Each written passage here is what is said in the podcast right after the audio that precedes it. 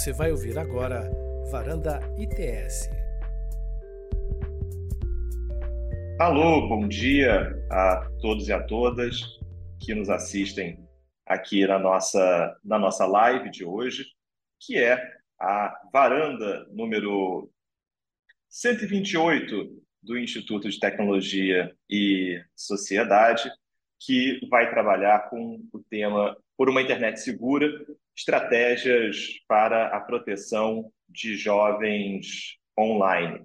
Essa é uma iniciativa promovida aqui pelo Instituto de Tecnologia e Sociedade, em, em parceria também com o TikTok, para que a gente possa levar adiante uma conversa sobre quais são as medidas, quais são as práticas que podem ser adotadas para que a gente possa levar adiante um debate construtivo sobre como a internet pode ser importante para a formação, para a educação e, de certa maneira, como ela pode ser utilizada de maneira segura, especialmente por um público mais jovem. Vale lembrar, pessoal, que o Dia da Internet Segura ele é celebrado em 7 de fevereiro pelo mundo afora, em mais de 200 países. Ela está essa data é comemorada já há 15 anos no Brasil e o Instituto Tecnologia e Sociedade fica muito feliz de poder também celebrar essa data fazendo aqui um debate com participantes que são especialistas na área, que se dedicam a esse tema e que vão poder levar adiante essa conversa de uma maneira simples, direta, para que a gente possa entender quais são as lições que a gente aprendeu nos últimos anos com relação à segurança na internet e como é que, em especial, o público jovem se conecta nas redes, forma a sua identidade, se diverte, aprende, se comunica através da, da internet. É, eu sou o Carlos Afonso, eu sou diretor e cofundador do Instituto de Tecnologia e, e Sociedade, e comigo hoje, para fazer esse debate, nós vamos receber a Natália Neres, a Jade Pedroso Gonçalves e a Tainá Aguiar. Eu vou deixar que todas essas três especialistas nas suas respectivas áreas possam se apresentar e que a gente possa já fazer aqui um pontapé inicial dessa nossa conversa. Mas antes disso, deixa eu só fazer aqui um, uma mensagem que acho que é super interessante, porque essa é também a nossa primeira live aqui do ITS no, no TikTok. Então, ano novo, novas estreias, novas formas da gente levar a, os nossos conteúdos, as nossas trocas de, trocas de ideias para um público cada vez mais amplo e aí trabalhando com a audiência de diferentes plataformas, a gente fica muito feliz em poder fazer essa live aqui também no TikTok. Você também pode nos acompanhar no YouTube com essa com essa transmissão e ela depois ficará gravada para que, para além do Dia da Internet Segura, a gente possa entender que todo dia é dia da internet segura e que não é apenas nesse comecinho do ano que a gente se, se preocupa, olha, debate esse esse tema. Começo de ano é sempre assim, temporada do Oscar, carnaval e debate sobre o Dia Internacional da Privacidade no finalzinho de janeiro e o Dia da Internet Segura no começo de fevereiro. São essas datas que a gente sempre está acostumado, mas é sempre bom lembrar que a gente deve ver filmes os anos, o, o ano todo, porque cinema é entretenimento, é educação, é informação. A gente deve cuidar da segurança da internet, da nossa proteção de dados o ano todo. E a gente deve celebrar também a nossa é, as nossas conquistas, nossas atividades o ano todo, como se fosse carnaval ao longo do ano todo, para levar adiante essa nossa discussão e parar aqui de fazer uma filosofia é, muito, muito rasa, deixa eu apresentar a, as nossas, as nossas é, expositoras, nossas participantes dessa conversa de hoje. E aí, pessoal, eu vou pedir que vocês se apresentem falem um pouquinho sobre vocês, a sua área de atuação, como é que você se conecta ao tema da internet segura, mas eu vou fazer isso com um pedido. Eu queria que cada uma de vocês pudesse, para além da sua apresentação, refletisse já um pouquinho na largada é, o que, que o dia da internet segura significa como é que você vê a, a importância desse, desse dia, dessa data celebrada sempre em, em 7 de fevereiro? E também como você vê esse debate se transformando, sim, chegando no debate sobre o Dia da Internet Segura em 2023, o que, que parece a você que vem sendo, que vem sendo transformado? O que, que há de diferente que a gente possa olhar para esse, esse debate? Então, com isso, vou, vou dar aqui essa minha, essa minha primeira pergunta, que também é um convite à, à apresentação, com o Natália Neres, com Jade Gonçalves e com Tainá Aguiar. Vou começar com você, Nath. Você pode se apresentar e contar um pouquinho para a gente o que, que você, como você entende o dia da internet segura e o que, que vem mudando com relação a esse debate? Bom, bom dia, CAF, bom dia a todas as pessoas. É um prazer enorme estar aqui. Acho que é, fóruns como esse são super relevantes, estar ladeado aqui de especialistas é, tão qualificadas também me faz me sentir muito honrada é, de estar nesse momento representando também o TikTok, contando um pouquinho né, de como essa plataforma vê esse tema. Então, obrigada demais pelo convite inicialmente. Bom, eu sou Natália, é, atualmente eu sou gerente de políticas públicas no TikTok, é, trabalho nesse tema, nessa intersecção entre direitos digitais e direitos humanos desde 2015, 2016.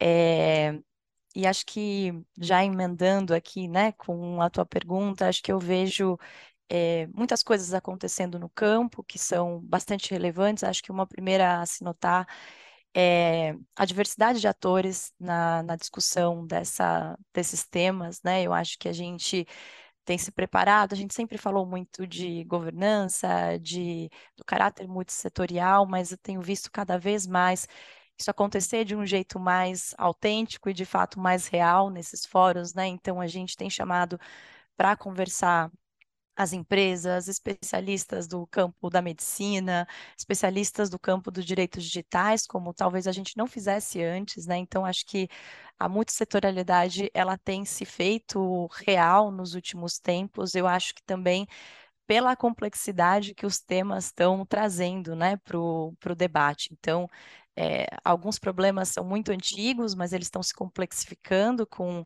a popularização da internet, né? E aí a gente vê que a gente não pode mais fazer esse debate só entre os especialistas de direitos digitais, né? Então, é, eu acho que essa é uma primeira coisa que eu vejo como muito positiva é, nessa, nessa perspectiva.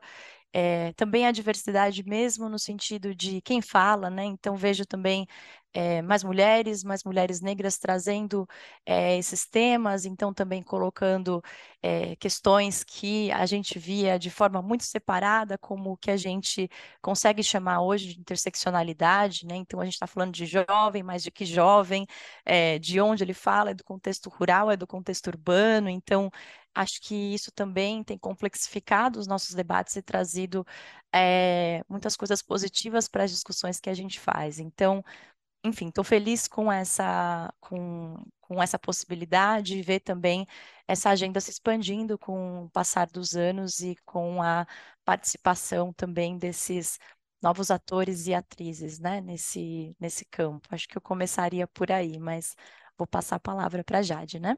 Isso aí. Obrigado, Nath. Jade, com você.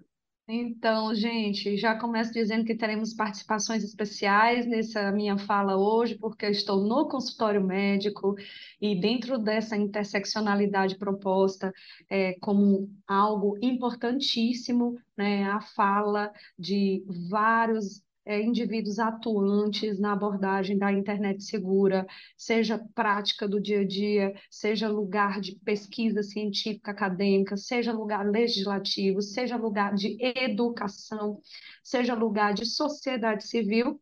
Eu estou aqui no consultório médico, então pode acontecer uns choros de vez em quando de crianças, né? Adolescente não vai chorar na consulta, não, mas a criança chora, tá?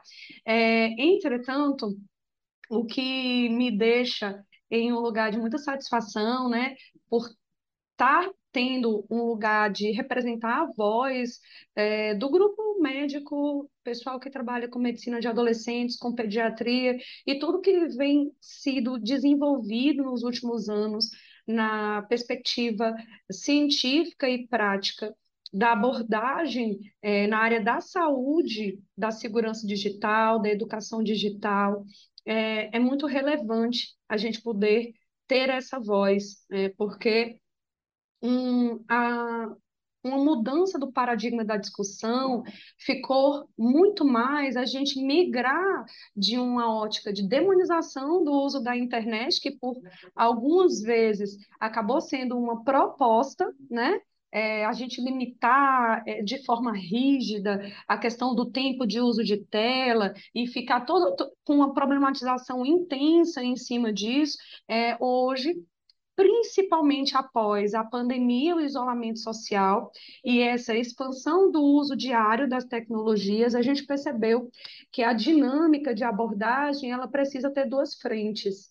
Sim, o tempo de tela ainda é um fator importante no, quando se fala em segurança de uso de internet, segurança de tecnologias por criança e adolescente, porque a gente precisa levar em consideração toda a questão do neurodesenvolvimento nessa faixa etária, mas também houve uma mudança de paradigma quando a gente passou a compreender que muito mais que um lugar uh, castrador, punitivo, né? A gente precisa atuar de uma forma projetiva, ao projetar para essa galerinha competências, ao oportunizar competências digitais, e isso sim ser uma estratégia uh, mais capaz, efetiva, de proporcionar educação, de proporcionar segurança digital, né? Sair do lugar punitivo, onde a gente utilizava inicialmente, aí a gente vai falar aí de uma década, né? Há uma década,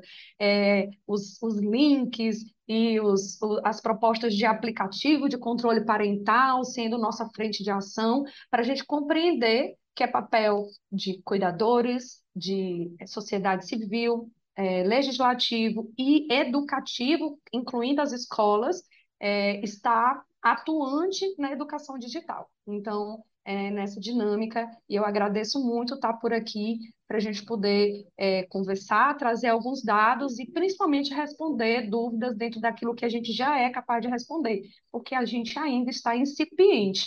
É, com relação à internet, com relação ao uso da, das tecnologias, é sempre naquela dinâmica. Primeiro o processo acontece, depois a gente elucida e vamos falar aí de um déficit, um delay de uns, uns cinco anos, ó, sendo, sendo bonzinho na elaboração, para depois de a gente elucidar a problemática, propor soluções.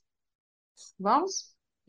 Maravilha, Jade, muito obrigado por essa, essa, apresentação que já, já vale por uma já vale por uma aula e é muito legal você trazer logo nesse comecinho esse aspecto punitivo, restritivo em, em que a gente tende a imaginar a, a internet. Eu lembro lado de cá, eu participei de um, de um programa de, de variedades. Pode ainda falar programa de variedades? Ou, ou pareço que eu, que eu já faço? Eu não, bom, eu já não faço parte do público-alvo dessa live aqui, que é um pouco mais jovem, mas falando em programa de variedades, eu pareço que tenho, enfim, 110 anos.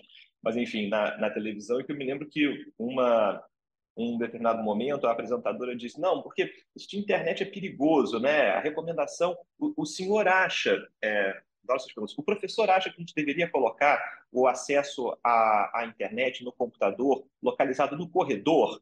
Porque assim a criança fica exposta a todo mundo que passa na casa e fica desconfortável, porque no corredor todo mundo transita e a pessoa vai ficar pouco no computador. Fiquei pensando, nossa, mas nunca tinha pensado nessa solução arquitetônica absolutamente castradora, do jeito que a pessoa vai utilizar a internet. Ela vai associar a internet com o corredor da casa, enfim, que é onde ninguém fica, e é onde também, consequentemente, a pessoa não vai querer ficar. E acho que é tudo isso essa é a mensagem contrária que a gente quer passar. Né? A gente quer que o público jovem possa estar na rede e estar na rede de maneira construtiva, que seja uma experiência proveitosa. E, enfim, é claro que a reação a isso varia bastante. Acho que a gente vai discutir aqui dicas e práticas. E aí, já deixando claro, gente, se eu não trouxer nenhuma, nenhum grande input aqui para essa nossa conversa, nesse meu papel de moderador, pelo menos já fica aqui a minha sugestão. Não precisa colocar o computador no corredor para que os jovens acessem a internet. Tem outras maneiras da gente levar um uso construtivo das redes. Mas, enfim, estou falando muito. Deixa eu aproveitar e passar a palavra para a nossa terceira integrante dessa conversa, que é, que é a Tainá. Tainá, por favor, se apresente, diga quem você é, o que, que você anda pesquisando e como é que você enxerga essas transformações do dia da internet segura. E, mais uma vez, dando bom dia, dizendo que é muito legal ter você por aqui nessa conversa. Bom dia a todos e todas. É uma alegria muito grande estar participando aqui é, junto com vocês três para debater esse tema que é tão caro para nós e para também celebrar o Dia da Internet Segura. É, e também comemorando aí, acho que é bem simbólico, né? Primeira live no TikTok, justo no ano, nos 10 anos em que faz o nosso querido ITS, que contribui para esse debate é, no Brasil e no mundo. Né? Então, eu, com muito orgulho, faço parte aí desse, desse último ano do ITS, porque entrei como pesquisadora, sou pesquisadora do ITS, e aqui quero trazer durante essa live uma, algumas contribuições da minha área, né? Eu sou pesquisadora e educadora, também sou professora da área de direitos digitais. É, e aí, entrando um pouquinho no contexto da educação, a gente não pode esquecer que a gente é, né? Todos nós aqui dessa live, e provavelmente quem está assistindo, é sul-americano, então a gente é marcado profundamente por um contexto de desigualdades, e isso vai refletir, inclusive, no contexto digital e nas habilidades e conhecimentos nesse sentido. Uma das mudanças na educação que a gente mais é, vê nitidamente, principalmente nesses dois, três últimos anos, é na, na educação a questão de que crianças e adolescentes passaram dois anos em casa pela pandemia, e aí os privilegiados passaram esse tempo estudando pela internet, os mais carentes sem interação e provavelmente lidando com uma, um aumento da exclusão digital, né? Então, em geral, na educação aconteceu o fenômeno da, do aumento da plataformização da educação, Inclusive, o, eu já trago dados aqui que eu gosto, fiz o dever de casa aqui para a nossa varanda e pesquisei alguns dados. O Comitê Gestor da Internet, ele criou um GT, um grupo de trabalho sobre as plataformas de educação remota no Brasil, e ele elaborou um estudo sobre é, é, como foi a plataformização da educação, em especial durante a pandemia e informou que 14% das escolas públicas urbanas e 28% das escolas privadas urbanas usavam algum tipo de plataforma de educação antes da suspensão das aulas na pandemia. Depois, esse número, olha que surpreendente, foi para 73% nas escolas públicas urbanas e 94% nas escolas urbanas particulares. Então, o que, que aconteceu? Enquanto alguns sofreram com segurança e saúde mental pelo hiperuso e hiperexposição de tela, né, em especial os mais privilegiados, alguns sofreram é, com o reforço da exclusão e com atraso escolar. Então, em resumo, eu acho que todo mundo se lascou um pouquinho e agora a gente precisa dar atenção a esses jovens, essas crianças, precisa haver formas de reduzir esse uso, mas também a qualidade de vida pelo estímulo também do uso. Então, é um equilíbrio, realmente concordo com tudo que foi falado aqui anteriormente a mim, não é para demonizar, né? É... E houve também avanços, né? Então não foi só é que não foram só questões ruins, mas houve avanços nesse, nesse tempo, é, nos aspectos educativos em especial. Muitos temem, por exemplo, esse último lançamento que tanto tem se falado, essa hype do chat GPT, e agora o, a Google lançou uma que o chat GPT da OpenAI ela não é conectada à internet, mas o, o, o lançamento da Google para bater de frente com o, o chat GPT, ele é conectado à internet. E aí muitos na educação têm temido, né, professores têm temido, mas eu considero um avanço muito grande. É, um avanço que pode ser, bem, se bem utilizado, uma ferramenta que se integra ao dia a dia do educador, traz, é, é, pode trazer outras abordagens educativas. Então, é, é, mais ou menos assim que eu queria começar o nosso debate, trazendo aí algumas mudanças que principalmente a pandemia trouxe para a, a, a nós o aspecto educativo e para a segurança, mas também é, o lado bom da, da, da, questão da plataformização da educação. Né? Muito bom, brigadíssimo, Tainá. E acho que a gente entendeu que nos últimos 15 dias, um dia não é bem vivido se a gente não discute o chat GPT. É, então, acho bom que a gente já começa fazendo o que fazemos todo dia, dada a urgência desse tema, que é cada vez, cada vez mais importante mesmo. É, pessoal, então, acho que a gente agora passa por um, por um outro momento aqui da nossa, da nossa conversa, é, e aqui fazendo, fazendo eco é, com o que a gente tem desenvolvido aqui na nossa conversa, queria chamar a, agora para pequenas apresentações de cada uma de vocês, para que a gente possa é, levar adiante alguns temas aqui que são, que são importantes nessa nossa, nessa nossa discussão. E aí eu queria puxar um pouquinho da, da expertise de cada, de cada uma e entender é, onde é que o calo aperta quando a gente pensa sobre internet segura, quando é que a gente vê os desafios, os desafios de comunicação, os desafios de aprendizado sobre, sobre esse tema. Acho que Nath falou muito bem no começo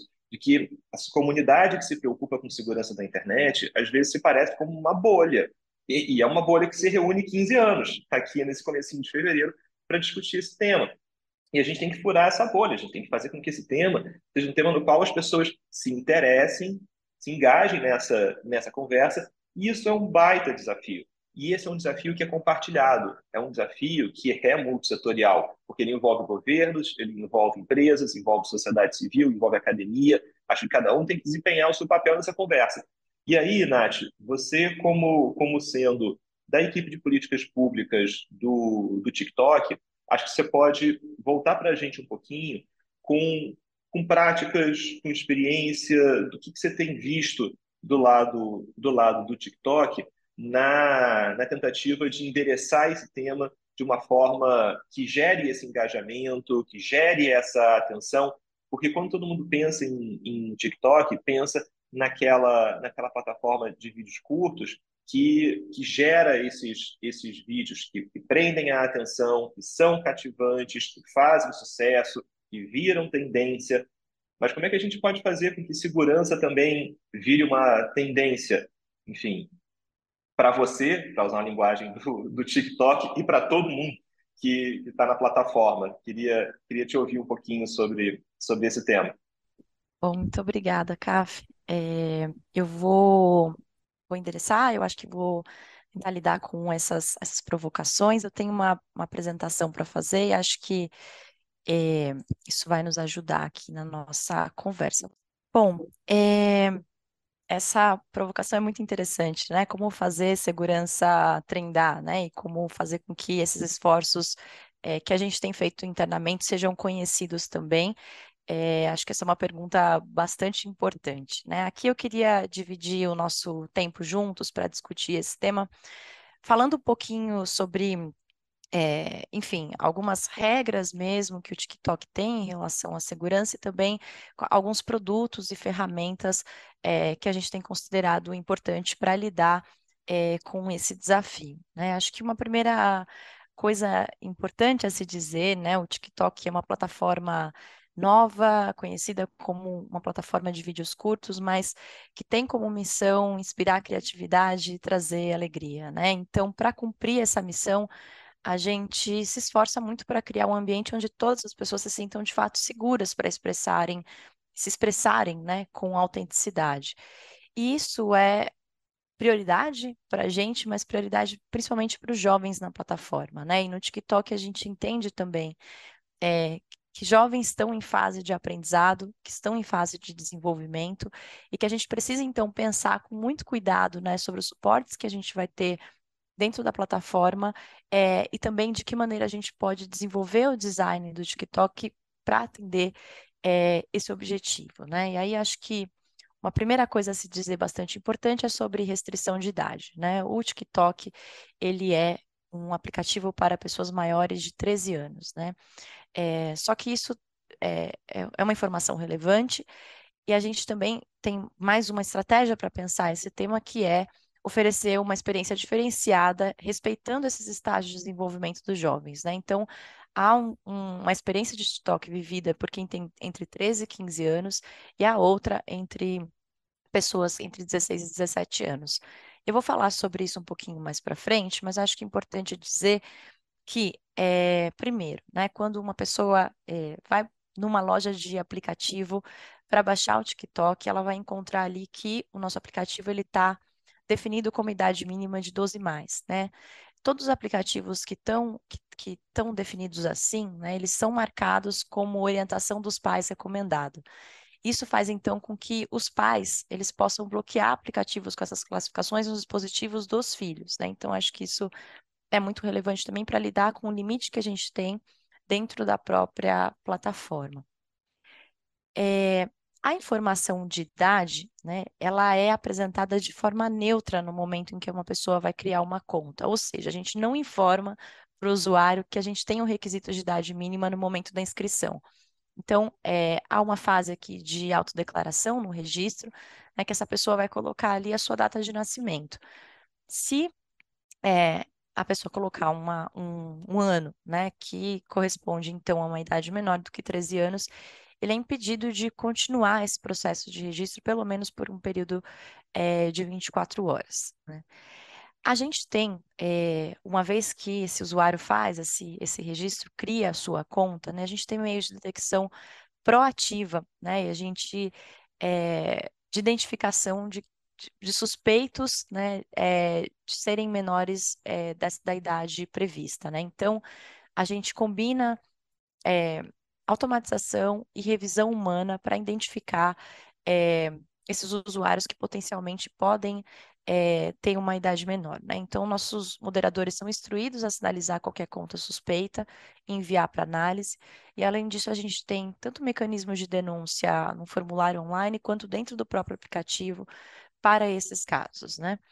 É, a gente tem é, nossos dados do nosso último relatório de transparência denotam que é, esse é o, a maioria das nossas contas uh, suspensas, né? E, são essas contas que potencialmente podem pertencer a menores de 13 anos. Né? No último trimestre, nós removemos 20 milhões de contas é, nesse grupo. Né? Acho que isso também é bastante importante para dizer desse esforço de detecção humana e automatizada.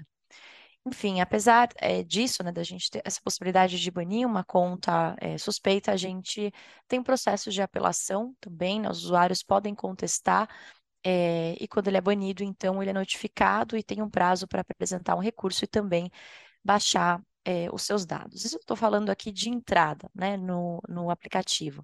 Mas, enfim, como eu disse antes, a gente tem trabalhado para projetar uma experiência apropriada à idade desses jovens que são permitidos dentro da plataforma.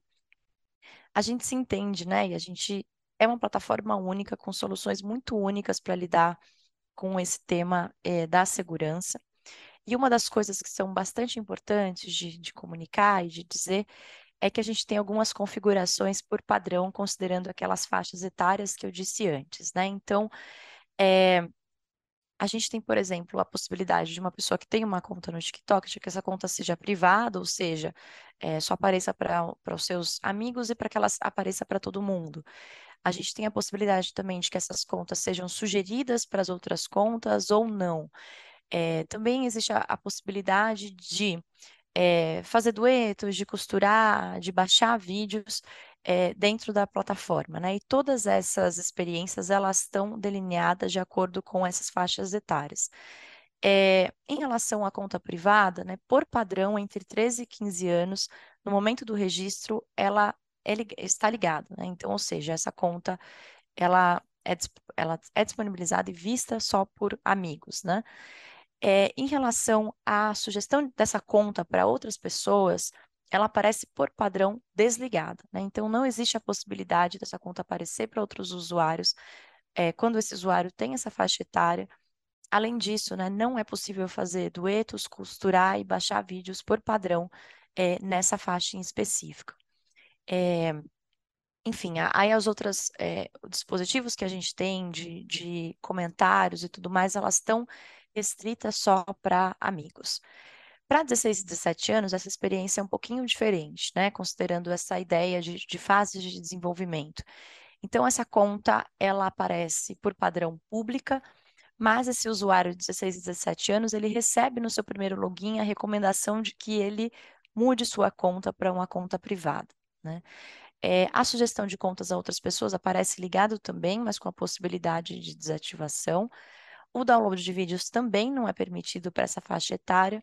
E aqui a possibilidade de fazer duetos, de costurar e de baixar vídeos, ela está restrita para é, amigos. Né? É importante dizer também que é somente para essa faixa etária é, de 16 para cima é que há o serviço de mensagens diretas, né? É, e que é somente para usuários maiores de 18 anos a possibilidade de fazer uma transmissão ao vivo ou também de comprar, de enviar ou de receber presentes virtuais durante uma transmissão.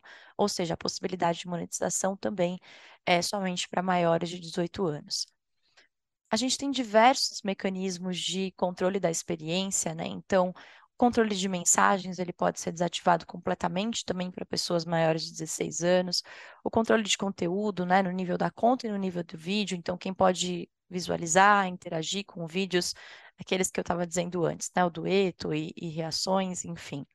Os controles de comentário também são possíveis, né, para, é, enfim, excluir comentários em massa, inclusive é uma possibilidade dentro da plataforma os filtros de comentários e o bloqueio, por exemplo, por palavras-chave específicas. É, os bloqueios, né? Então, os usuários podem bloquear diretamente outros usuários para que não possam encontrar ou interagir com o seu próprio conteúdo. O modo restrito, que também é bastante importante, ou seja, que limita é, a, o recebimento de conteúdos que podem não ser apropriados para alguns públicos, né? E a gente tem também uma experiência bastante inovadora dentro da indústria no TikTok, que é o de sincronização familiar. Né? Então, basicamente, o que a gente tem é a possibilidade é, da promoção de hábitos saudáveis, por exemplo, de tempo de tela, de escolhas de privacidade, de configurações de privacidade, feitas também é, por pais ou responsáveis. Né? Então, dentro dessa faixa etária que a gente está falando aqui, entre 13 e 17 anos, o controle parental é possível nos, nos, em alguns desses recursos, como, por exemplo, a conta privada, o comentário nos vídeos, as mensagens diretas, na própria busca, no gerenciamento do tempo de tela e na possibilidade também de colocar essa conta em modo restrito. Né? Aqui a gente entende é, o poder da responsabilidade compartilhada né, sobre segurança é, de jovens dentro da plataforma. Então, ferramentas que a gente pode oferecer enquanto plataforma para que outros atores nos ajudem é, nesse processo. Né?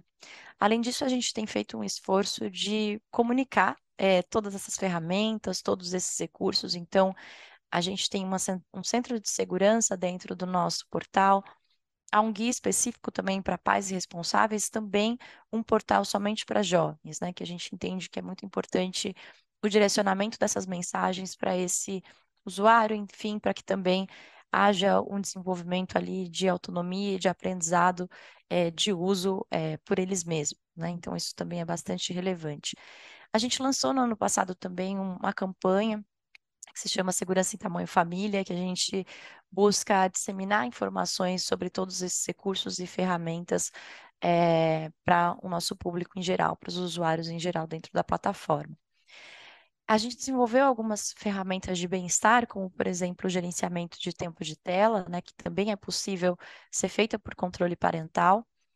É, a gente também tem pensado muito em temas mais recentes e desafiadores na segurança de jovens, por exemplo, como distúrbios alimentares, como comportamento de automutilação e um tema é, muito caro, que é também o suicídio. Então, é, a gente tem um recurso dentro do TikTok em que pesquisas relacionadas a esses temas ou hashtags utilizadas a esse tema levam esse usuário diretamente para um suporte de emergência localizado, né, onde eles podem acessar de forma gratuita e absolutamente confidencial apoio né, para esses temas. Isso a gente desenvolve em parceria com o Centro de Valorização é, da Vida.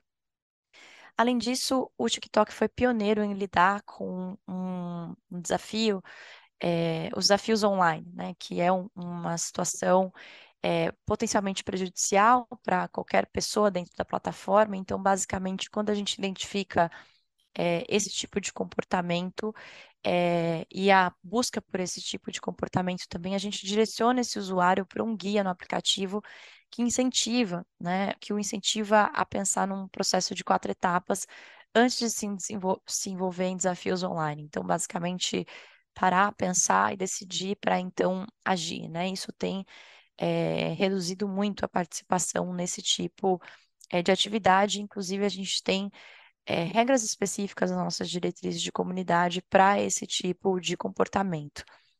De fato, né, a gente tem diretrizes da comunidade bastante robustas é, para a segurança do usuário, independente da idade que ele tem. Então, muitas áreas eu já fui falando aqui ao longo da, da nossa conversa, mas a gente tem também políticas específicas para bullying, assédio, para o comportamento de ódio, para o extremismo violento, para o conteúdo violento explícito, né? Enfim, a gente tem é, uma série de medidas aqui, a gente não consegue se destrinchar cada uma delas, mas o convite aqui a quem está é, nos acompanhando é para que conheça as diretrizes da comunidade do TikTok e também nos ajude a tornar esse ambiente mais seguro, inclusive com denúncias é, de comportamentos que possam ser vistos nessa, nessa perspectiva.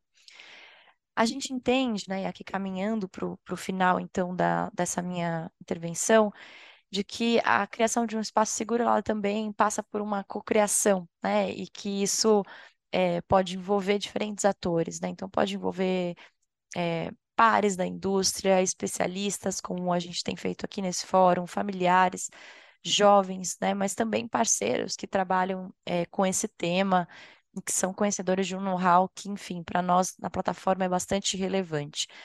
A gente constrói essas políticas, essas mudanças de produto também em parceria com é, esses atores, né? Acho que é importante dizer, aqui estão alguns deles, né? Mas é importante dizer da presença de é, atores brasileiros nesse debate nosso, né? Então, o SaferNet tem sido bastante importante para as nossas discussões internas e externas, a Unicef, o Instituto de Me Cuida, enfim, estamos abertos também é, para lidar né, com a, a, abrir essas possibilidades para tantos mais outros parceiros. É, a gente tem, a gente quer, quer trabalhar né, para ser reconhecido mesmo como uma plataforma que possui os melhores recursos de segurança, isso já vem acontecendo, mas a gente entende que esse trabalho é um trabalho que não tem fim, né? Então, a Jade comentou um pouco isso, né, de como até um delay mesmo entre os desafios e como a gente responde a eles. Então, a gente entende que a nossa estratégia, de fato, ela não pode ser estática, né? A gente precisa revisar e melhorar continuamente as nossas políticas e as medidas que nós adotamos.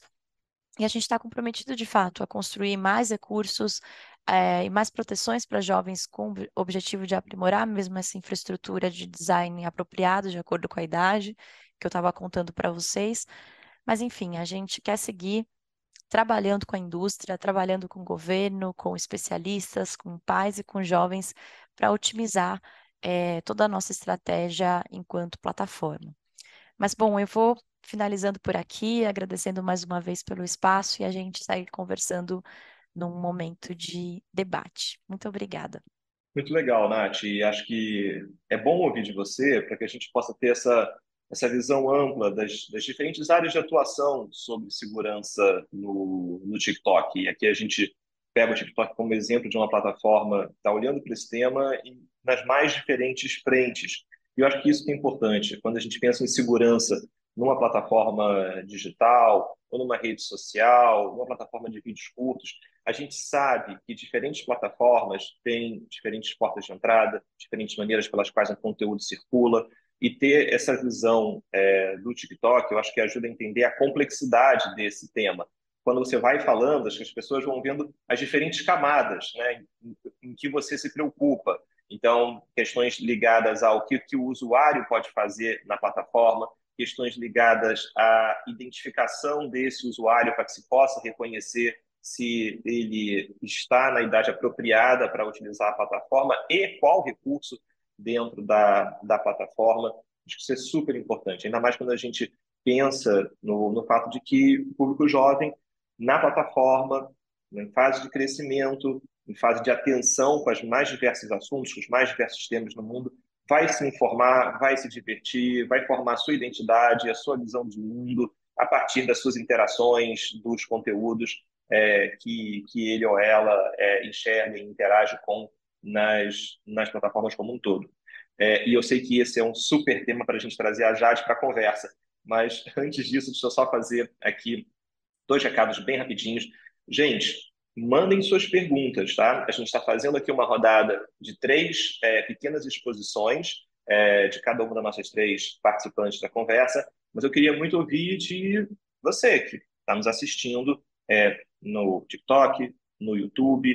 Manda seus comentários, manda suas questões, para que a gente possa também levar essa discussão aqui adiante, voltar com perguntas, com temas, com, com, com provocações para esse nosso para esse nosso debate, tá? É, e também lembrando, é, que aconteceu ali uma certa confusão.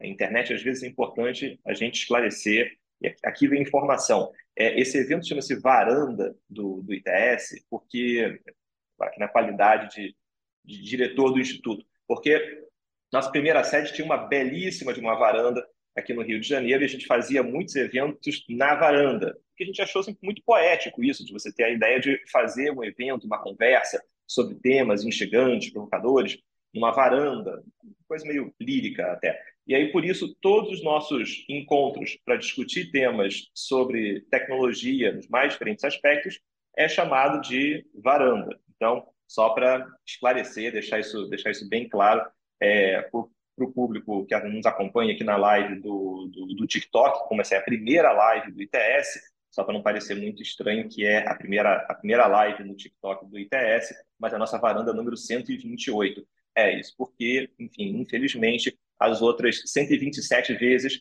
a, a gente não pôde levar a nossa conversa através dessa ferramenta de uma live no TikTok. E a gente fica muito feliz de poder fazer isso dessa vez.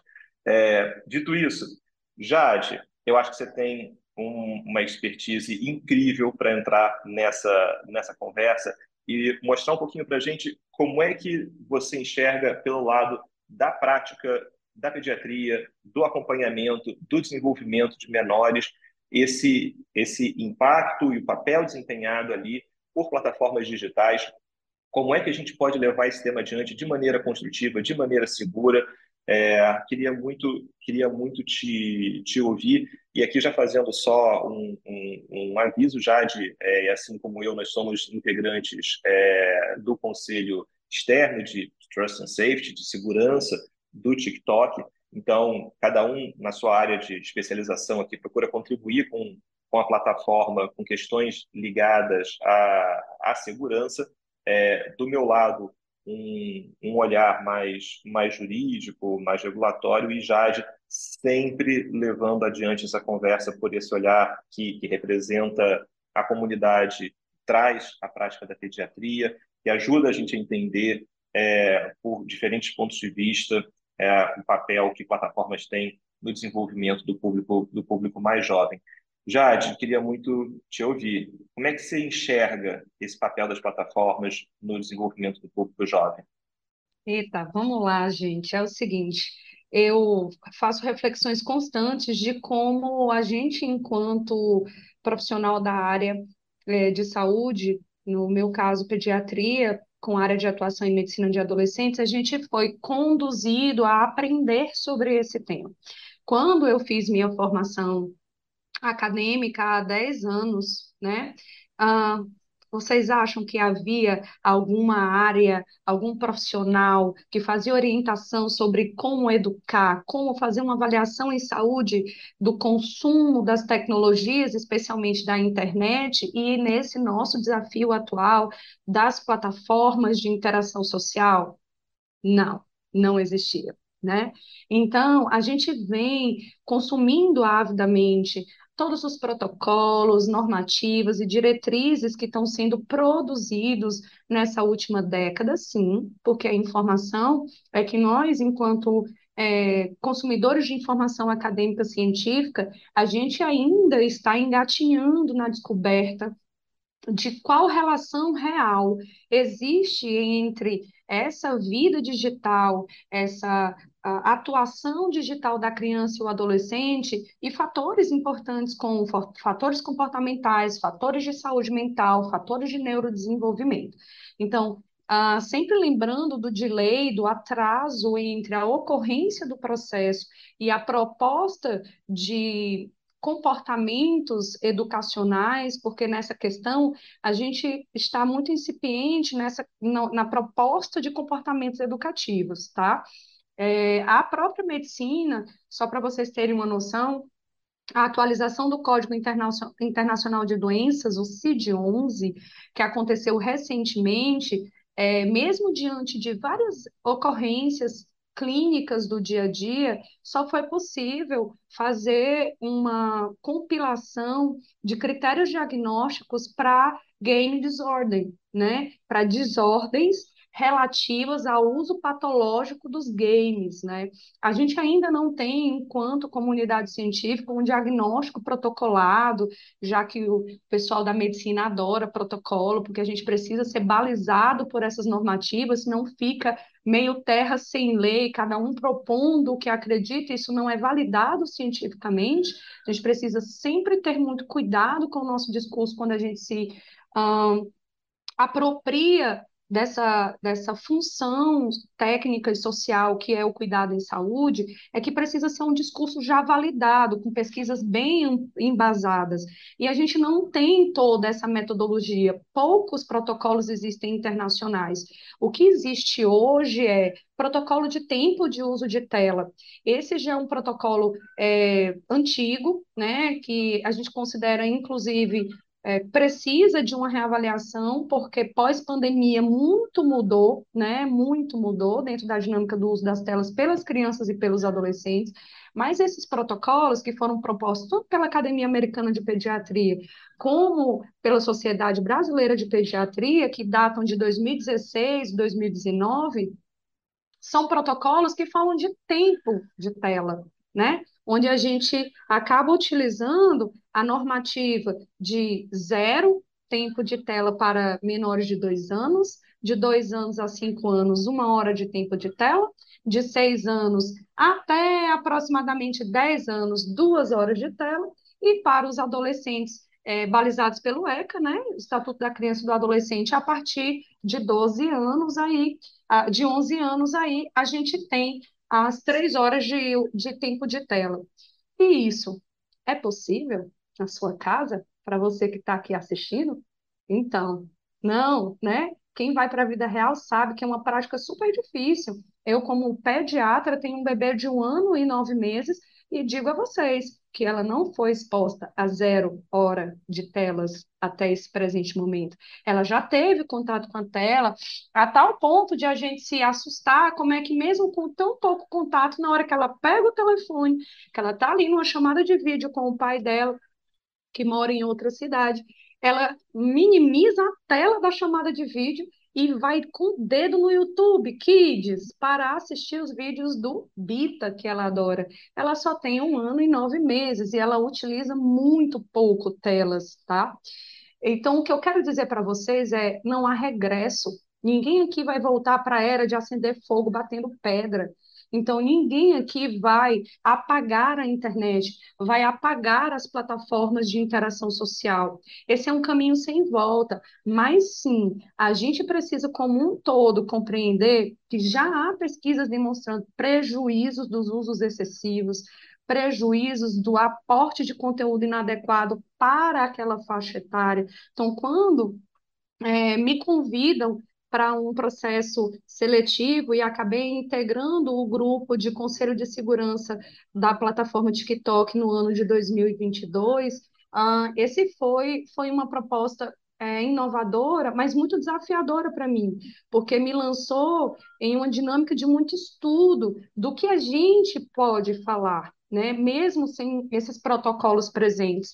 E o que a gente pode falar é que sim, já, já existe é, bastante evidência de neurodesenvolvimento de prejuízos relativos ao mau uso, não somente diante do, da, das violências, dos consumos é, de conteúdos psicologicamente inapropriados para a criança e o adolescente, mas também até por essa correlação com o sistema de recompensa dopaminérgico do nosso cérebro nessa fase da vida, que fica hiperexcitado, hiperestimulado com o consumo considerado excessivo. Então, por mais que a gente não deva demonizar o uso da internet por crianças e adolescentes, é preciso que essa discussão chegue a muito mais pessoas, em uma dinâmica ampliada, desde a educação nos colégios, ao repertório parental, que os pais e cuidadores de crianças e adolescentes possam compreender que é sim um papel da parentalidade desse, dessa, nova, dessa nova geração. É a, é a geração alfa, gente. É a geração de 2010 a 2025, é a geração que está sendo preparada para o Web 3.0, para o metaverso. Não há regresso. A gente não tem como fugir dessa perspectiva. É uma perspectiva que é dominante, qual sistema você vive? Eu vivo no capitalismo, eu não consigo vencer as estruturas bilionárias dessas empresas. Então, o que a gente precisa é compreender que eu, que sou médica, aqui no consultório, que vocês estão ouvindo o bebê chorando aqui na sala ao lado, uh, o professor que vai acolher essa criança de três anos, que vai acolher esse adolescente de 13 anos, o advogado que está aqui no ITS aprendendo sobre direito digital, a, as leis, o legislativo e as plataformas, as empresas produtoras de games, todos nós precisamos nos responsabilizar, porque se a gente tem uma evidência incontestável de prejuízos, de deleção ao neurodesenvolvimento em uma fase extremamente crítica, que é a infância e a adolescência, e a gente não compreende o tamanho do nosso papel, o fogo não vai só acender uma lareira, vai queimar a floresta inteira. Então, segurança digital é um papel de todos nós. A gente precisa balizar tempo, sim, sem ser extremamente rígido, balizar a educação crítica do consumo da tela, que a gente vai para uma dinâmica de cidadania digital, que é nesse ponto que entra a sociedade civil também fazendo um papel importante, balizar leis e fazer isso aí, ó. Estou no TikTok fazendo o quê? Trazendo essas informações, o TikTok está gerando toda essa modulação de segurança.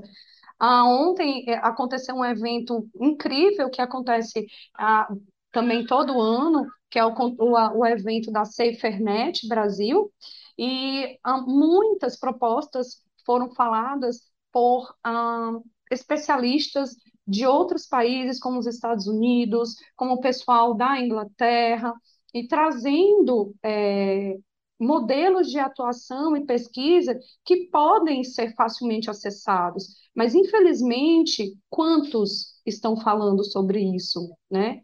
A gente está utilizando aqui a ferramenta TikTok, o YouTube, mas é uma voz ainda muito pouco ouvida, né? Todos nós precisamos nos engajar, porque quem está na linha de frente do cuidado do adolescente, que são os pais, que são seus responsáveis, se sentem muito inseguros em como balizar essa, como fazer a orientação desse uso seguro, já que a gente está falando aqui da infância e da adolescência. Muitos deles também não compreendem como fazer um uso seguro da internet, caem em golpes com facilidade, se expõem de modo inadequado, se sentem algumas vezes um, em uma autoanálise prejudicada pelo excesso da comparação, que às vezes essa visualização né, dos paradigmas do que é legal, do que é belo, acaba gerando, tá? Então, para você que está aqui, falar de segurança digital, de segurança da internet para crianças e adolescentes é compreender que tempo tem uma dinâmica mais do que punitiva e castradora, ela tem um, um embasamento é, validado por neurodesenvolvimento. A gente sabe que há prejuízos, essa é a informação primária que chegou do, da pesquisa relacionada ao uso da internet por essa faixa etária, compreender que a, a, a, a ação dos neurônios em espelho na questão do neurodesenvolvimento nessa fase é muito importante. Então, conteúdo acessado pela, pela criança e pelo adolescente é, dire... é norte, precisa nortear a educação digital. Composição de crítica, composição de análise, sim, bloqueios de conteúdos, né? E uh, compreender também que as telas, a internet, né, a tecnologia não podem, não podem invadir todos os funcionamentos do indivíduo. Então, quem tem criança e adolescente em casa precisa sair diante da frente de atividade física, sono, alimentação, composição de aprendizado, tá? E interação socioafetiva fora da dinâmica da tela. É fácil fazer tudo isso? Claro que não.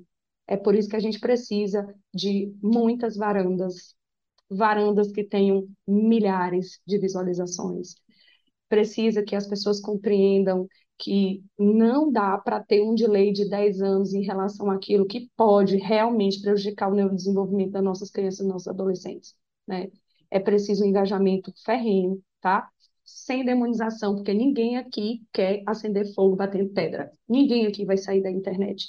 Ninguém aqui vai achar que é tudo um problema, tá? Até brinco, no análise pessoal, que se não existisse essa ferramenta nesse momento pandêmico que nós vivemos, talvez muitos de nós não estariam aqui. Verdade, Jade.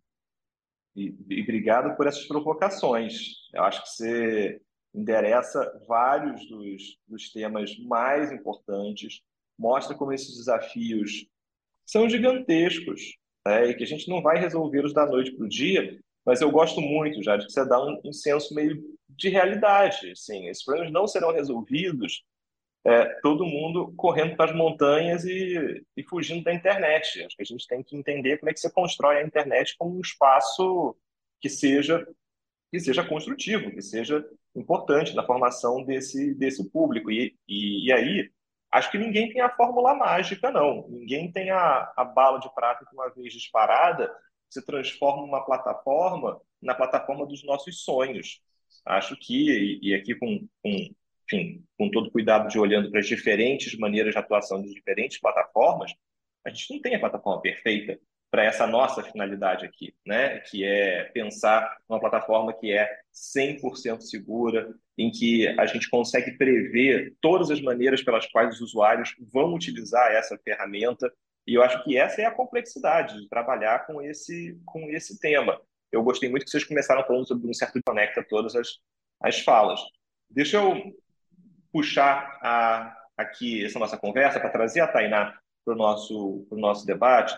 Tainá, queria te, te ouvir como, como alguém que, que tem um olhar de sociedade civil, de academia, é, e que ajuda a traduzir esses temas, e acho que aqui, Tainá, você como integrante do, do ITS, acho que uma função importante aqui do nosso instituto é traduzir temas que são discutidos na academia, nas universidades, com pesquisas, para que as pessoas possam entender quais são as comunicações importantes dessas pesquisas, o que, que elas observam na realidade, quais são os encaminhamentos que elas podem nos, nos direcionar aqui para fins de, de, soluções. Queria te ouvir um pouco, Tainá, como é que você vê esse debate é, acontecendo, como é que você acha que esse campo é, é, é segue, segue adiante, e como é que a gente conecta aqui as falas de Nath, que está olhando para um, para um, um, viés do setor privado, de como funciona uma grande plataforma digital, Jade, que traz é, esse olhar é, da sociedade civil, mas muito, muito focado aqui nesse, nesse olhar da prática médica, da prática pediátrica. É, como é que a gente conecta essas pontas e torna esse debate compreensível para quem nos acompanha aqui ao vivo nessa, nessa triste manhã de quarta-feira em que a gente está. Estou falando isso na qualidade flamenguista. É, mas diga aí para a gente, Tainá, como é que a gente conecta essas pontas? Olha, primeiro começar dizendo que para mim amanhã está muito feliz, porque eu sou vascaína. Vascão mas... jogou em Brasília ontem. Jogou em Brasília, ganhou. Estou sabendo. Enfim. Gabriel mas... Peck, uma estrela. Mas, olha, é, como, como vocês colocaram aqui anteriormente, os desafios são inúmeros, eles estão presentes e acabam angustiando a todos nós, né? É, pais e mães ficam angustiados realmente, sem saber, e, e, tem que tomar muitas decisões.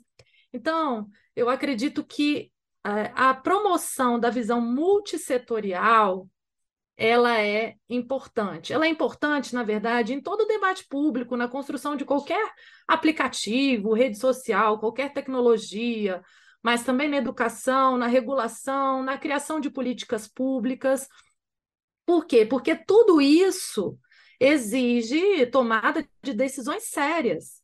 Né? Por exemplo, quando que eu vou começar a, a estabelecer uma política? Como que eu vou caminhar nessa política? Como que eu vou atuar, eu como pai, eu como educadora, eu como mãe? Qual é o melhor design, eu como empresa, qual é o melhor design eu posso oferecer a essas crianças, a esses adolescentes? Quais os fatores neurológicos e hormonais envolvidos quando se usa uma internet ou um aplicativo, quais os interesses estão em jogo ali na feitura dessas políticas públicas, na educação, na tecnologia, até que idade eu posso controlar uma criança, um adolescente, e quando que eu vou começar a dar acesso? Quais os riscos efetivos nas mais diversas áreas, tanto na educação, tanto quanto na saúde? É, qual o tempo ideal que eu ofereço e que eu permito que essa criança, esse adolescente utilize a internet. Então, assim, são muitas perguntas. Então, o debate multissetorial, ele deve ser construído, sim, e pro, proporcionado é, com muita escuta, com muito debate, porque, de fato, como o CAF falou, não há uma bala de prata, e investir nas crianças e nos jovens é investir no que a gente quer para o futuro. Né? Então, todos os atores sociais precisam estar envolvidos, e é isso que representa um debate, a promoção de um debate multissetorial, é envolver todos os atores sociais né, nesse conjunto formativo de uma consciência crítica, de uma educação que não seja bancária, mas que dê autonomia para essa criança, para esse adolescente, é, para que ele realmente assuma é, é, e para que todos os setores, na verdade, da sociedade assumam um compromisso, se engajem para entender como educar essa criança, esse adolescente, para que ele saia desse lugar de vulnerabilidade e não se torne um alvo fácil de desinformação, de golpes, de hiperexposição, de manipulação de comportamento, mas que ele, como a própria Jade falou, né? A gente não quer voltar à idade da pedra, então, mas para que ele se utilize dessas redes da melhor forma. Não é à toa, gente, olha como é importante o debate multissetorial. Não é à toa que uma médica é, e que um jurista, que já colocaram aqui, fazem parte de um conselho de segurança do TikTok. Por que, que é importante que vários atores de diversos conhecimentos, de diversos setores, é, é, participem de conselhos de segurança ou promovam debates, porque isso vai trazer perspectivas diversas. Sabe aquela sensação nossa de, nossa, nunca tinha pensado nisso. A Jade ia falando aqui das questões neurais, das questões de idade, das pesquisas, do CID, e eu ia pensando, olha, eu não sabia disso. Por quê? Porque eu sou uma jurista, eu sou uma pesquisadora. Então, o debate multissetorial, você aprende com ele, você, ele é fundamental, é, e o direito, a, a Jade não é do direito, mas ele realmente, historicamente, ele já nasce com um delay é, para tudo, imagine para as regulações de novas tecnologias. Né? Então, é, quando a gente pensa em ações para assegurar a segurança do uso da internet para as crianças e adolescentes, é essencial, a meu ver, falar da necessidade de um debate que convide vários atores. E aí, nesse sentido, ações essenciais como essa, é, que, como essa da varanda, né, que está sendo promovida aqui, é, que convide pais que, colo que vão colocar ali as suas angústias, angústias né, é, é, na criação de seus filhos, os médicos para dizer quais os hábitos saudáveis e não saudáveis, os psicólogos para dizer, olha, qual é o nível de controle essencial ou não,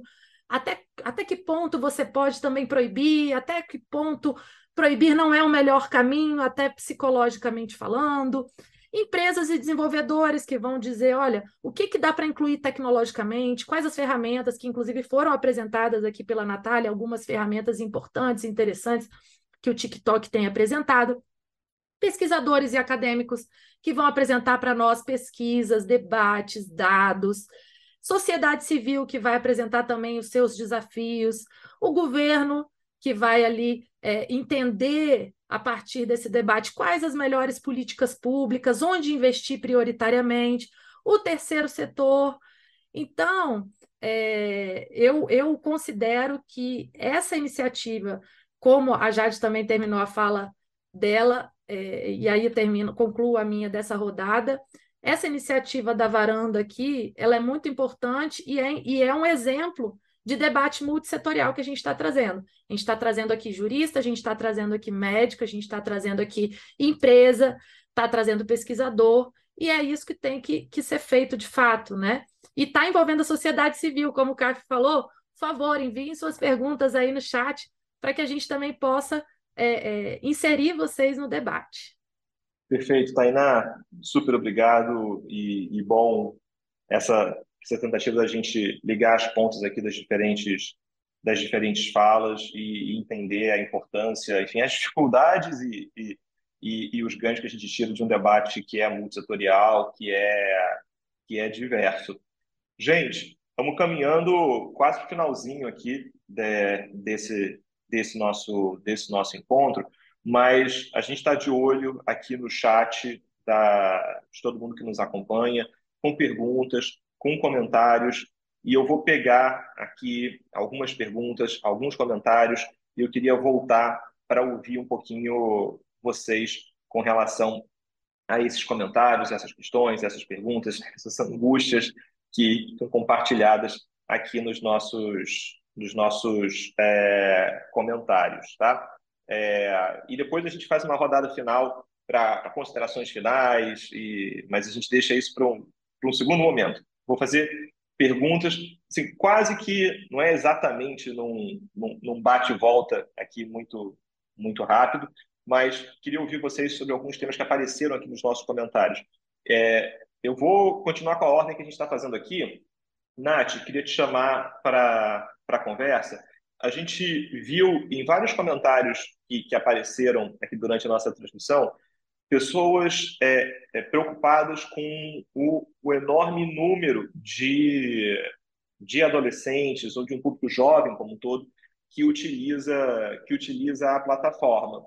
E, e apareceu aqui ali nos comentários discussões sobre ah, eu tenho aqui um exemplo de uma, de uma pessoa que tem menos de 13 anos e conseguiu entrar na plataforma. Você mostrou na sua apresentação, logo no comecinho, que existem diferentes maneiras pelas quais TikTok está buscando identificar esse intruso, essa intrusa na, na plataforma. Mas deixa eu te dar esse espaço para a gente ouvir um pouco mais sobre isso, porque eu acho que esse é um tema que preocupa pais e, e, e responsáveis. E, e, aí eu digo isso, já estou fazendo muito longa a minha pergunta, mas é o seguinte: a gente sabe que esse é um tema que está na raiz da nossa preocupação sobre o que, a gente faz com a internet. Eu gostaria de lembrar quem nos acompanha que na metade dos anos 90, lá em, em 1995, a grande discussão que existia no Congresso norte-americano era como é que eu fazia para impedir que menores acessassem conteúdos inapropriados na internet. E isso, inclusive, gerou a primeira lei sobre internet dedicada ao tema, é uma lei de 1996. É, e que depois foi declarada inconstitucional, grande parte dela. Mas, enfim, brincadeiras à parte, estou dando esse exemplo para mostrar que esse é um tema que, é claro que quando a gente olha para uma plataforma é, como o TikTok, parece um tema novo. Mas, no final das contas, isso mostra como, nessas décadas, a gente até então não achou um jeito perfeito de lidar com esse problema. Mas aí vai o meu pitaco, mas eu queria ouvir você. Eu acho que esse é um tema que, se a gente ainda não encontrou a solução perfeita, a gente está cada vez mais próximo de ter uma pluralidade de ferramentas que a gente não tinha no passado, é, de detecção automatizada, de leitura de comportamentos desse indivíduo, de questões que ajudam a gente a mapear um pouco melhor essa situação. Mas deixa eu te dar esse espaço, eu queria ouvir um pouquinho mais. É, o que, que a plataforma tem feito, qual é a sua sensação com relação a esse, a esse desafio que a gente sabe que não é, que não é pequeno? Essa é uma excelente pergunta. Acho que essa é uma pergunta bastante frequente nos, nos debates, nos fóruns que a gente participa, então é, é bom é, poder falar sobre isso aqui também, né? Acho que como é, eu estava dizendo, naquela ideia um pouco de porta de entrada, a gente desenvolveu muitos mecanismos de detecção proativa que combina, né, a automatização mesmo, é, também com a, com a revisão humana. Né? E além disso, a gente gostaria muito de contar com as denúncias dos próprios usuários, né? Então, é, se é mencionado, por exemplo, olha, eu, eu sei de casos desse, denuncie para a plataforma, né? Isso é muito importante para a gente, para que a gente possa aprimorar os nossos esforços e também é, conseguir lidar. É, o aprendizado de máquina também tem a ver com tendências, né? E de como esses comportamentos eles é, se colocam. Então, a denúncia para a gente também é muito importante. A gente não quer depender somente da denúncia, né? Quando esses casos são conhecidos por outras pessoas, e nessa perspectiva de desenvolvimento de, de novas possibilidades, a gente quer muito investir ainda em inteligência artificial para é, eh, nos ajudar nessa detecção, principalmente nessa fase pré-humana, né, da, da identificação dessas potenciais contas. É, isso é muito importante para nós, né? Acho que a gente está muito dedicado a lidar é, com esse tema, mas de novo, né? Acho que aproveitando um pouco do que a Jade falou e do que a Tainá também, é, é um problema que se resolve em conjunto, né? A plataforma tem desenvolvido estratégias é, automatizadas, tem escutado com atenção é, o que os nossos, o nosso conselho, o interno, o externo, é, tem a dizer, mas a colaboração de pais, de toda a comunidade também, para que a gente possa lidar, ela é bastante relevante. Mas, enfim, nós estamos é, totalmente abertos também à, à, discussão sobre isso e à melhoria é, do serviço. E é por isso também que, né, é, de novo, a partir da, da, porta de entrada e tudo mais, e esse esforço de banimento, a gente também tem as experiências diferenciadas para as faixas etárias, entendendo é, tudo um pouco do que a Jade trouxe, né, sobre momentos da, da, de fases de desenvolvimento, é, que é bastante relevante. Mas, enfim, acho que, acho que a, a contribuição vai um pouco nesse sentido, né? A, a plataforma continuará a desenvolver tecnologia e é muito importante também a atuação comunitária nesse sentido, inclusive da perspectiva de denúncia. Denúncias informam para a gente o que é um potencial é, uso é, indevido e nos ajudam até no aprendizado mesmo de máquina, né? Então, isso é bastante relevante. Legal, Nath. E, e Obrigado pelos seus comentários. Acho que eles ajudam muito a gente encaminhar esse, esse debate, porque, vendo do lado de cá, a gente identifica facilmente TikTok com uma plataforma muito usada por um público mais jovem. E, e, a gente sabe que, e é curioso isso, né? Há 15 anos atrás, a gente achava que esse ecossistema de plataformas digitais ele era muito mais restrito. Então, estava todo mundo concentrado ali num punhado bem pequeno de plataformas. E o que a gente viu nos últimos anos é essa explosão de diferentes plataformas com diferentes DNAs, com diferentes maneiras de, de, de levar adiante conteúdos e formas de interação. E aí, em especial para o TikTok, acho que essa questão da entrada de menores é, é super importante por esse ser um atrativo para um público tão, tão jovem. Por falar nisso, Jade, queria te chamar para a conversa, pegando um pouco alguns comentários que a gente viu no, no chat, e a gente tem comentários de, de pais, de responsáveis, assim, preocupados com assim, como é que, que ele ou ela deve se portar para levar adiante uma conversa com esse jovem sobre o uso de plataformas digitais. E aí a gente vê aqui, por exemplo, é, perguntas sobre é, não devo deixar meu filho ou filha sozinho navegar na internet? Como é que eu faço para exercer esse controle? Aparece até aqui nos comentários a ideia de como é que eu faço para policiar o que meu filho ou filha é, faz na, na internet. Então, eu acho que queria te ouvir um pouquinho sobre quais são as dicas, quais são as recomendações que você pode passar para que a gente possa construir essa visão de uma internet mais segura, e aí olhando em especial é, esse lugar de pais e responsáveis que se interessam por esse tema, mas que às vezes não sabem nem por onde começar. Assim, que, que dica, que, que sugestão você daria para esses pais e responsáveis? Então, sugestão universal, se eu tivesse, certamente eu estaria aí surfando na onda em um em uma programação de ensinamento disso para o maior número de pessoas da população mundial mesmo.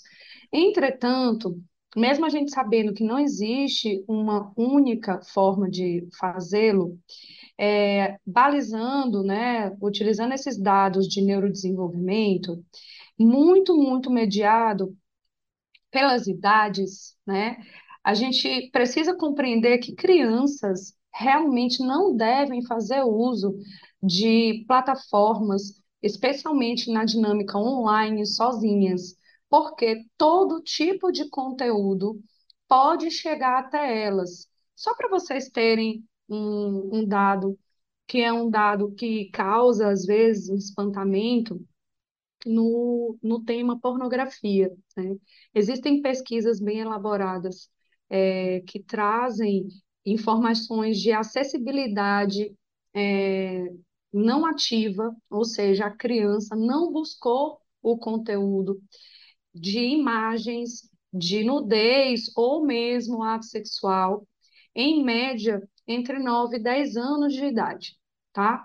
Então, com uma informação dessa que a gente já tem, realmente não dá para nessa faixa etária eu deixar meu filho transitar em uma praça pública da internet, que é essa dinâmica online. Dentro dessa dinâmica, nessas faixas etárias, nós precisamos estar ao lado, nós precisamos consumir o conteúdo junto com eles, fazendo uma proposta educativa, né, de falar sobre o que aquilo mobiliza, o que, que aquele conteúdo mobiliza, quais emoções ele mobiliza, quais comportamentos ele mobiliza. E aí é nessa, nessa hora que torna-se difícil para a nossa sociedade é, pós-moderna, contemporânea, realizar essas ações, porque a gente se vê sem tempo.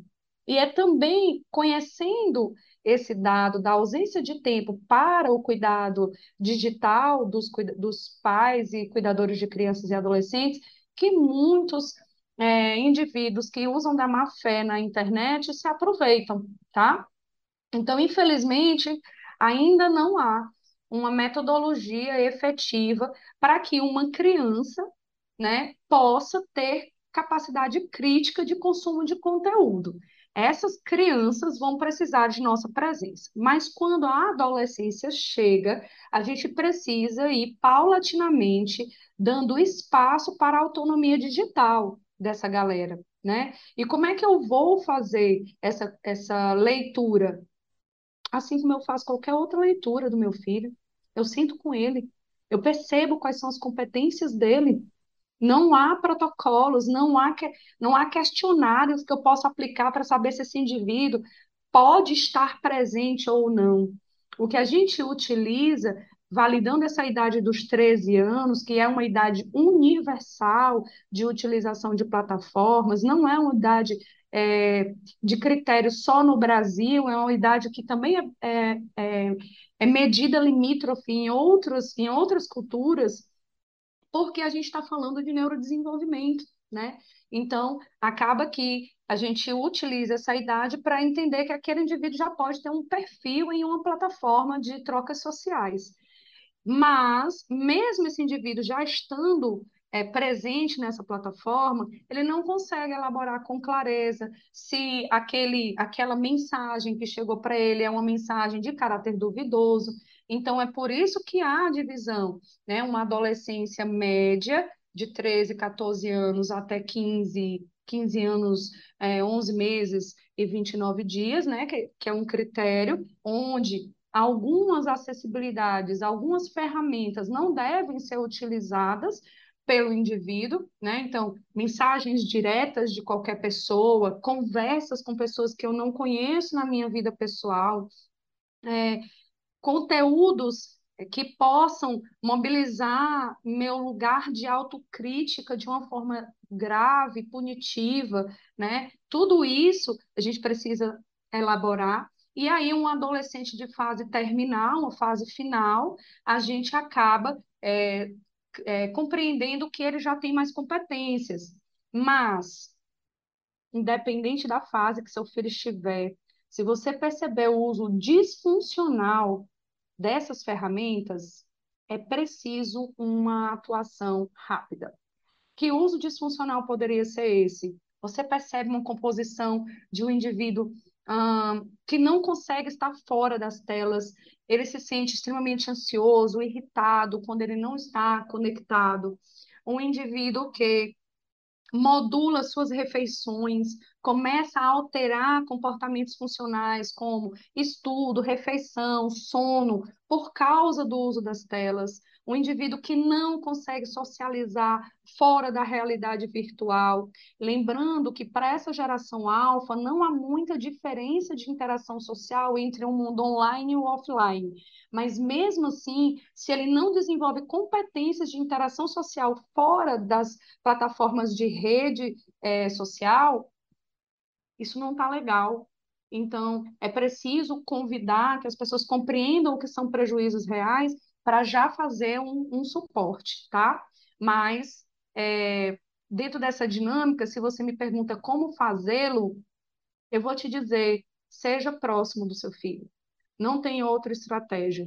Você precisa estar perto dele, você precisa ter conectividade com ele, uma conectividade humana, não uma conectividade mediada por inteligência artificial, para que você possa ter fluidez na construção da educação digital.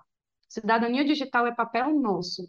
A gente precisa compreender, compreender esse lugar e se munir de informações para fazê-lo. Mas do mesmo jeito que tu educaste teu filho a atravessar a rua e a não falar com estranhos, você precisa educá-lo de como estar num comportamento social dentro das plataformas. Obrigado, Jade. Muito legal. E acho que daqui a gente tira já algumas dicas super importantes. Enquanto você falava, a gente viu aqui nos comentários também no, no chat, por exemplo, comentário do Jefferson Oliveira dizendo como é importante olhar para o papel das plataformas, mas também olhar para o papel dos pais e como eles, enfim, são figuras centrais nesse, nesse, nesse diálogo. Eu acho que você ilustra muito bem essa, esse desafio e já dá aqui uma bela de uma ajuda para quem está aqui quebrando a cabeça e acompanhando com a gente essa, essa discussão. Tainá, eu vou voltar rapidinho para você, a gente começa a ficar super apertado de tempo. Eu já fico agoniado, ainda mais com uma live no TikTok, pessoal acostumado com vídeo curto, e a gente aqui há uma hora e meia falando sobre segurança de jovens em plataformas. Mas, enfim, deixa eu aproveitar eu queria muito te ouvir sobre um tema que apareceu lá no comecinho da, da sua fala, gosto de fazer isso, depois parece cíclica, né? Enfim, que a gente tá, voltamos, voltamos ao início. Você começou a sua fala lá falando sobre chat GPT, inteligência artificial. Inteligência artificial apareceu ao longo da nossa conversa. Nath falou sobre ferramentas automatizadas para identificação de usuários da plataforma, reconhecimento ali de eventualmente você ter um usuário é, mais jovem do que é permitido, e a gente sabe o quanto é, a automatização também é importante para práticas de moderação de conteúdo. Mas queria te ouvir um pouquinho, como é que você acha que a inteligência artificial entra nesse debate? É, qual é o papel que, que esse nosso futuro cada vez mais digital, mas cada vez mais permeado por aplicações de inteligência artificial, se relaciona com esse jovem que a gente, né, bom, e aqui falando por experiência própria, a gente sabe que quando aparece uma novidade de inteligência artificial, nos parece uma grande surpresa, algo que muda o mundo conhecido. Sim, porque a gente conhece um outro mundo antes dessa novidade da inteligência artificial. Mas a geração que está vindo aí já vai conhecer o mundo com estas novidades da inteligência artificial sendo o comum, o normal, né? o que é esperado que as pessoas utilizem. Como é que você enxerga o papel da inteligência artificial nessa conversa? Excelente, gente. Já que a gente está com o tempo apertado, eu vou tentar ser bem breve também, é, para a gente depois tecer as considerações finais, né? Mas, é, de fato, uh, a inteligência artificial, ela passou, ela é um conceito que embora venha como uma grande novidade, em especial quando vem essas hypes aí é, do chat GPT, né, que a gente começou falando aqui, é um conceito, principalmente para jovens e crianças, antiquíssimo, né? Porque é lá de 1950 a 1960, é, na verdade, 1900, da década de 60. E aí ele sofreu invernos, né? Ele passou por invernos. E por que que agora a gente está no verão, que é essa estação maravilhosa para as crianças, para os pais, que, que estamos de férias, as crianças ali, adolescentes curtindo as férias? Por que, que a gente está nesse verão da inteligência artificial? Porque a gente vive uma sociedade que a gente chama de sociedade da informação. E a sociedade da informação, ela é, tem ali uma série de tecnologias da quarta revolução industrial que incluem, por exemplo, a questão da internet das coisas ou Internet of Things e o fato de que o armazenamento e captura de dados nunca foi tão grande como é esse da era que a gente vive agora. E isso possibilitou, né, isso está totalmente ligado com o desenvolvimento e com o verão dessa inteligência artificial. Por quê? Porque a maioria dos modelos que hoje são desenvolvidos de inteligência artificial, em especial os de aprendizado de máquina, o aprendizado da máquina ele vai ocorrer com base em quê? Com base nos dados, em especial os dados pessoais. Então, a matéria-prima da produção da maioria dos modelos de inteligência artificial hoje são os dados, em especial dados pessoais. E aí, por isso que há essa interconexão. Né? Esses modelos todos que a gente vê aí de inteligência artificial, eles têm como base os nossos dados, os dados, e aí, diretamente também, os dados das crianças e adolescentes que estão sendo capturados ali na medida em que elas usam essas redes sociais. E aí, gente, usam-se, existem ali uma série de é, é, regulações que vão surgindo para tentar uh, uh, conter um pouco é, a, e minimizar, existe até um princípio na Lei Geral de Proteção de Dados, né? A minimização do uso de dados, você fazer o máximo possível dentro desses modelos e dessas tecnologias de inteligência artificial, utilizando o mínimo de dados possíveis.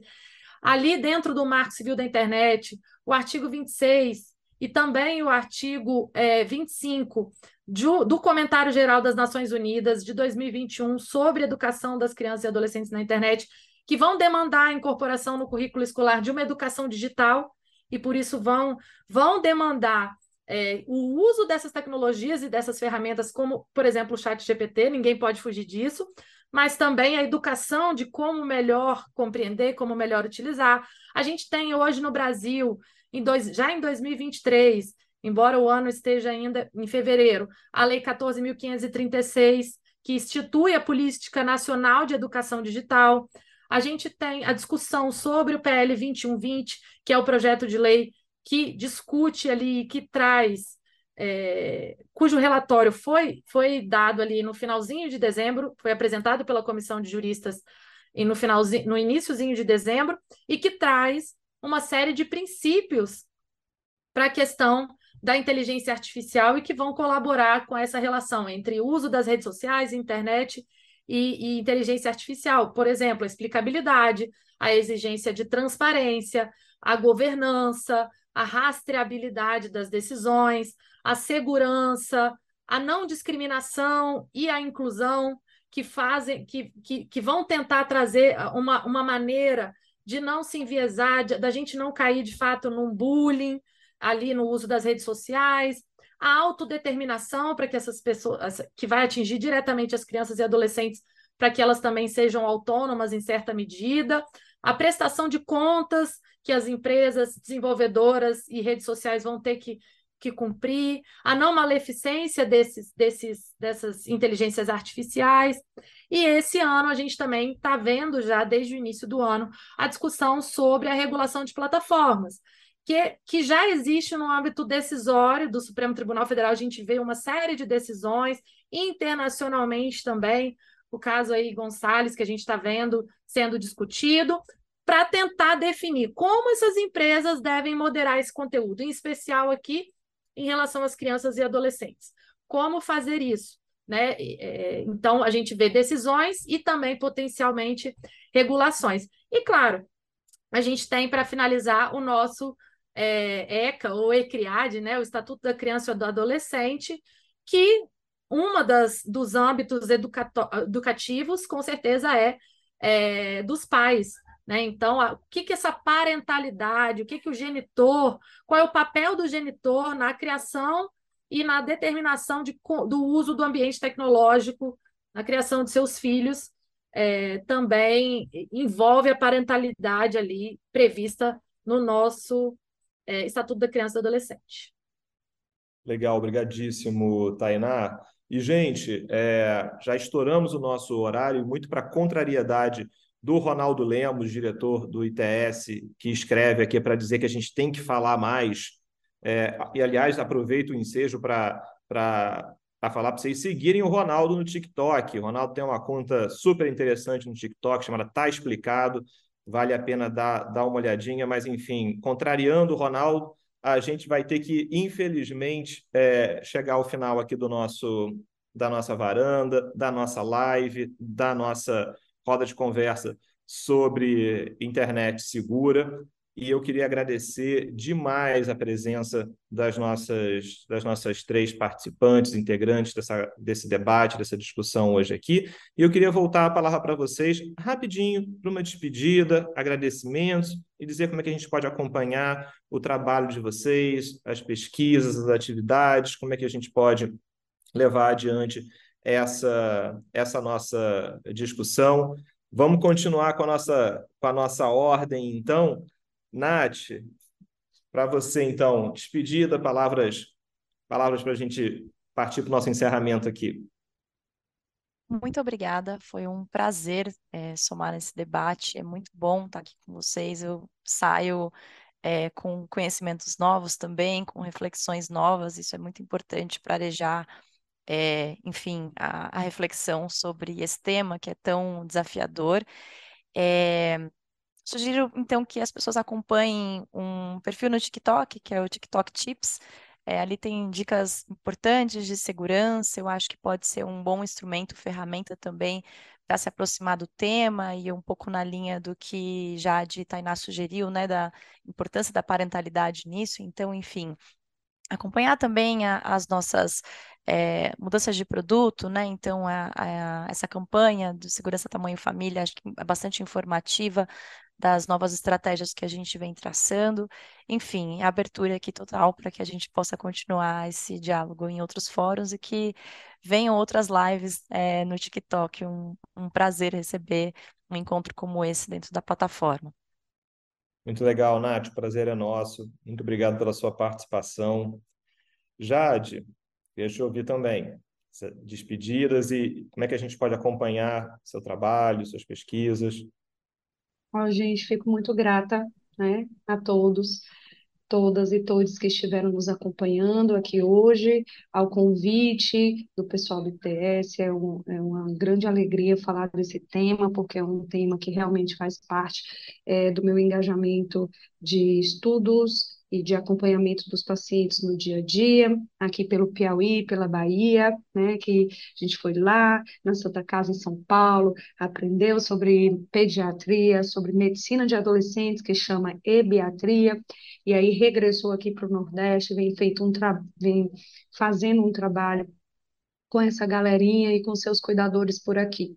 Eu quero deixar para vocês é, dois dados do Tiki Kids Online desse que, que, saiu esse ano, referente a 2021, 2022, onde essas informações fazem a gente terminar esse papo hoje com felicidade, reconhecer que 71% das, dos adolescentes entrevistados de 9 a 17 anos estudam através da plataforma da, da, da utilização da internet, desses é, 62% dessa galerinha usa para buscar informações, conhecimento, curiosidade de forma autônoma, sem ninguém é, conduzir o processo, eles já conseguem compreender que é uma estrutura e uma estratégia de ampliar informações para o seu dia a dia, para o viver, e ainda ali, ó, um pouco tímido, mas já aparecendo percentual de 32% dos adolescentes que entram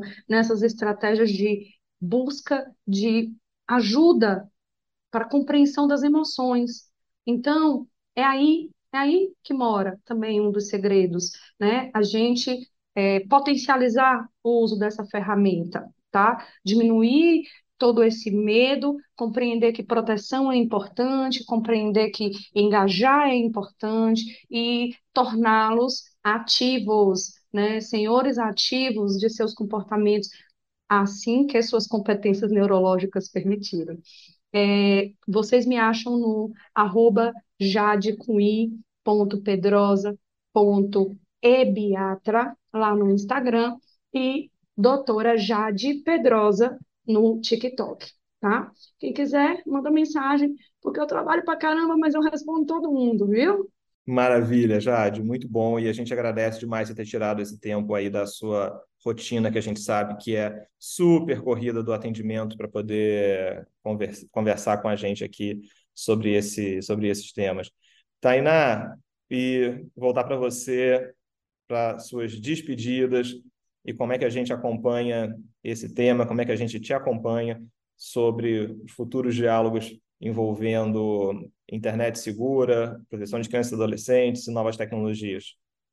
Bom, começar agradecendo, foi uma manhã, acho que de muitas trocas, embora o CAF esteja triste pelo Flamengo, eu fiquei muito feliz. É... E estou muito satisfeita. Espero que vocês tenham gostado bastante também desse debate, dessa troca nessa manhã. Foi um desafio para mim falar né, nessa última posição aqui em todas as questões, depois de tantos debates bacanas que vocês duas levantaram e que o CAF é, fez questão ali de muito bem conectar, mas acho que a gente que, que a gente sai aqui com muitos é, conhecimentos renovados né, para isso que na, no âmbito da educação, o desafio é, da, dos, de pais, educadores, da escola, é de oferecer realmente recursos para que haja uma educação emancipadora, como diria o nosso é, patrono da educação brasileiro, né, o Paulo Freire.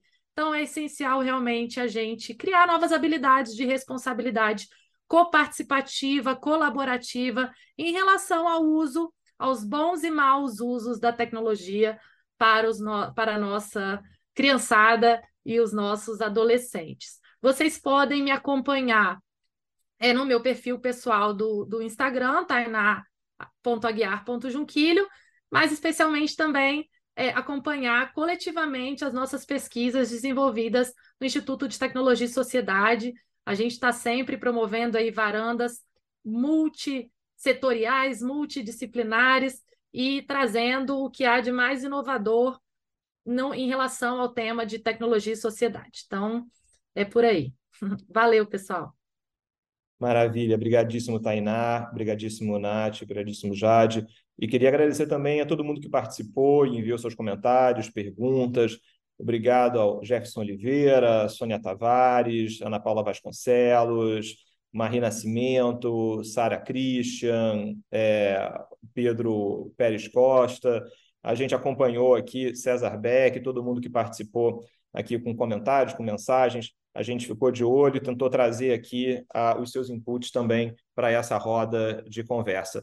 Antes de encerrar, apenas dizendo para que fazer, deixar aqui o convite para que você siga o ITS aqui no, no TikTok, no YouTube, acompanhe nossas publicações, nossos vídeos, nossos conteúdos.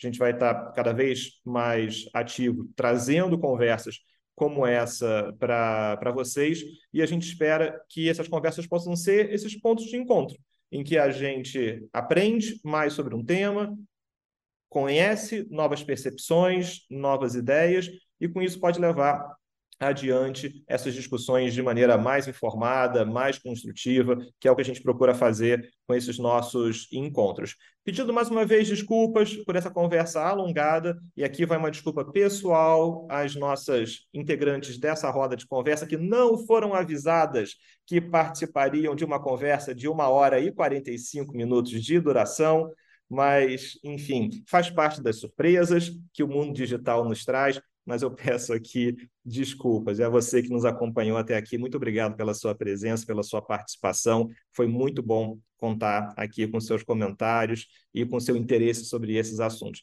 Em nome do Instituto Tecnologia e Sociedade, agradeço demais aqui essa parceria para esse evento, essa live aqui feita em parceria com, com o TikTok. E lembrando a todos que o Instituto Tecnologia e Sociedade faz 10 anos, e em 2023 conversas como essa vão acontecer ao longo do ano como um todo, fazem parte da nossa celebração dessa nossa década de existência como tal. Então fique ligado, fique ligada que outros temas vão fazer parte dessa roda de conversa muito em breve, tá bom? Gente, obrigado. Bom resto do dia para vocês. Nos encontramos na próxima. Beijos e abraços. Até mais. Você ouviu Varanda ITS.